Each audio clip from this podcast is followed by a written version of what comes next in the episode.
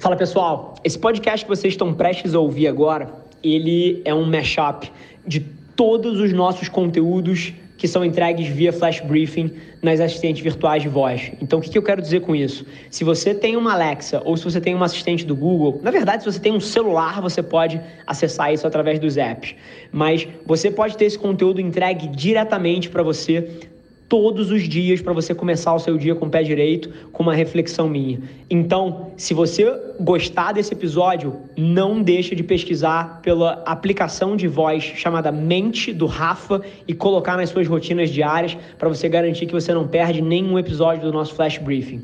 E agora, deixo vocês com o conteúdo. Esse é o Nas Trincheiras. Alexa, Google, abrir a mente do Rafa qual é o papel do líder no desenvolvimento da sua equipe, né? E na minha visão, o papel do líder é muito claro. É posicionar as pessoas para elas serem bem-sucedidas. Ponto. Esse é o papel do líder. O líder é um serviçal do seu time. Então, como é que ele posiciona as pessoas para serem bem-sucedidas? É número um, criando um ecossistema e criando um ambiente onde as pessoas têm a condição de serem bem-sucedidas, de ter um upside profissional, de crescer na vida, de ganhar uma grana. Então é, é o papel do líder criar esse ambiente. E a segunda coisa é colocar as pessoas certas dentro desse ecossistema. É saber quem é bom com pessoas e colocar a pessoa numa área ou numa posição onde esse talento vai brilhar. É saber quem é uma pessoa mais introvertida, mas é altamente analítica e saber posicionar essa pessoa num lugar interessante para ela e para a empresa. Então o papel do líder é único, é posicionar as pessoas para que elas sejam bem-sucedidas. Isso passa por criar um ambiente onde existe upside para o seu time e colocar as pessoas certas nos lugares corretos.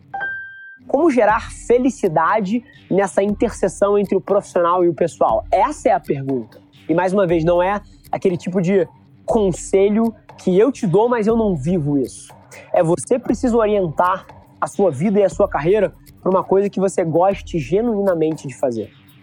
E by the way, eu entendo as dificuldades disso de curto prazo. Às vezes você tem um boleto para pagar, às vezes você tem, cara, uma dívida que está rodando, às vezes você tem uma situação que acabou de ter um filho e você não pode perseguir a tua paixão em termos de full time, você não pode alocar o seu tempo inteiro porque você precisa, cara, de uma renda que vem de um trabalho que você não gosta. Eu entendo essas dinâmicas, tá? Eu tenho um grupo de estudo de cento e varada mil pessoas aqui dentro que me trazem esses problemas todos os dias. Então, eu te entendo.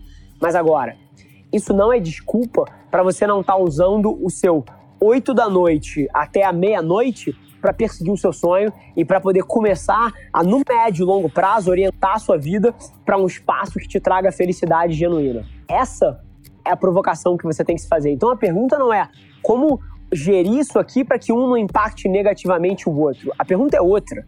É como é que você consegue um trabalho que te represente como ser humano em 2020 não existem motivos para você fazer diferente. Você sabe qual é a resposta para você não ser o filho do dono? É você não ser o filho do dono. Parece besteira e parece simples, mas é verdade, cara. Por várias vezes na tua trajetória você vai encontrar caminhos um pouco mais fáceis de, cara, descer uma coisa de cima, de decidir, cara, sem ganhar cara, a confiança de todo mundo, porque você pode. E esse é o filho do dono. A outra alternativa dá muito mais trabalho, que é você inspirar as pessoas que estão do seu lado, que é você trazer elas para dentro do sonho, que é fazê-las te enxergarem como um líder. Porque líder não é um cargo. Liderança é uma atitude. O que você tem hoje em dia, é, por garantido, é você é o chefe, você é o dono. Você não é o líder. E a grande sacada é que você precisa conquistar isso. E aí não tem mistério, só tem uma forma. Você precisa ser o cara que toda sala que você entra, essa sala tá melhor porque você tá ali. A gente vive uma era, meu irmão, que empreendedorismo não é mais um, um sonho longínquo para 100% da população brasileira. E eu acredito piamente que, independente de você ter nascido numa família que mora na Faria Lima ou na Vieira Soto, ou porra, na Rocinha, ou na Baixada, ou na Zona Leste de São Paulo, assim, aonde quer que você nasceu, eu acredito que o empreendedorismo pode ser uma ferramenta para transformar a vida de uma pessoa. E para cada ponto que me, me contam do tipo, ah, mas eu nasci sem privilégio, ah, mas eu nasci em família pobre, ah, meu pai era alcoólatra, ah, minha mãe me abandonou. Cara, eu te aponto 247 outras pessoas que chegaram lá nas mesmas condições, e eu não tô aqui querendo dizer que isso é pequeno, isso é relevante pra caralho. É, e, e, e sair de trás é sempre um desafio. Mas no final do dia, assim, o Conde fala muito isso. Bicho, o mercado não liga se, se, se a tua mãe te bateu, se o teu pai era alcoólatra, se você nasceu na Vira Soto ou na favela. Assim, literalmente, o mercado não liga. É, e ele vai te bater igualzinho. Então, você não pode ter pena de você. E você tem que entender no final do dia que até é, talvez o que você atualmente classifique como um ponto que está te fazendo largar de trás na verdade, seja a maior vantagem competitiva que você vai ter, porque o moleque que cresceu cheio de regalia, cheio de leite com pera e cheio de mimo, duvido que ele tenha a garra de que alguém que veio lá de trás e construiu o próprio caminho. Nesse mundo que a gente vive, onde produção de conteúdo é tão central, a principal coisa que atrapalha as pessoas nesse processo é que elas pensam demais e elas julgam o conteúdo antes dele ir para o mundo. Essa é a grande sacada. Cara, pra você ter uma ideia, eu nem aprovo as coisas que o meu time me ajuda a criar. Isso vai pro mundo, o, quando vai pro mundo, o mundo me diz se aquilo é bom ou ruim.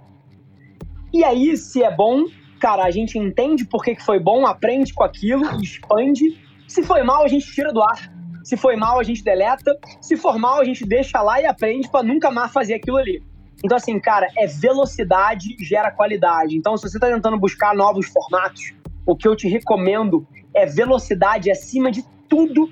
É, é quase que uma obsessão por, assim, aprender com os erros ao invés de evitar os erros. Uma pessoa como eu, eu quase que nem tento evitar erro. Olha que loucura. Tudo que eu faço, eu nem tento evitar os erros. Mas agora eu sou obcecado em aprender com eles. Então, pro conteúdo, cara, essa é a grande sacada. E joga no mundo, joga no mundo, joga no mundo e aprende com cada peça dessa que você botar para fora. Não existe sacada que eu te dê aqui do conteúdo certo, do formato certo. É você que vai aprender isso metendo coisa no mundo com velocidade e aprendendo com ela. empreender, na minha visão, é igual academia. Ninguém entra na porra da academia, senta no, no supino e puxa 50. Nenhum ser humano no planeta Terra entrou na academia e puxou 50 no supino no primeiro dia. Mas ao mesmo tempo, se você senta ali todos os dias, empreender não é diferente. Então é muito curioso esse aspecto de quando as pessoas olham para o nosso palco e veem o podcast bombando e veem a empresa crescendo e elas não têm ideia do bastidor. Elas não têm ideia que a minha mãe também fica doente. Elas não têm ideia que eu discuto com a minha esposa.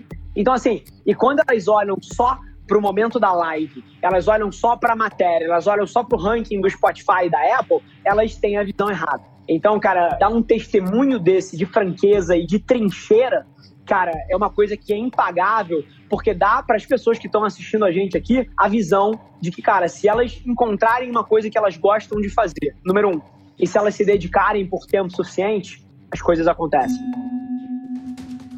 Esse foi mais um episódio da nossa experiência em áudio. E como eu já falei, eu adoraria saber que você está gostando do que a gente está compartilhando por aqui. Então não esquece, se você está tirando valor desse conteúdo, ia significar o um mundo para mim, que você tirasse um print da sua tela, postasse no Stories me marcando e aproveita para ir na sua plataforma favorita também e deixar um rating de cinco estrelas e um comentário lá, ajudando a gente a construir essa comunidade tão vibrante que move o Brasil para frente através do empreendedorismo e que fala desse Brasil que dá certo. É um prazer ter vocês comigo e a gente se vê no próximo episódio do podcast.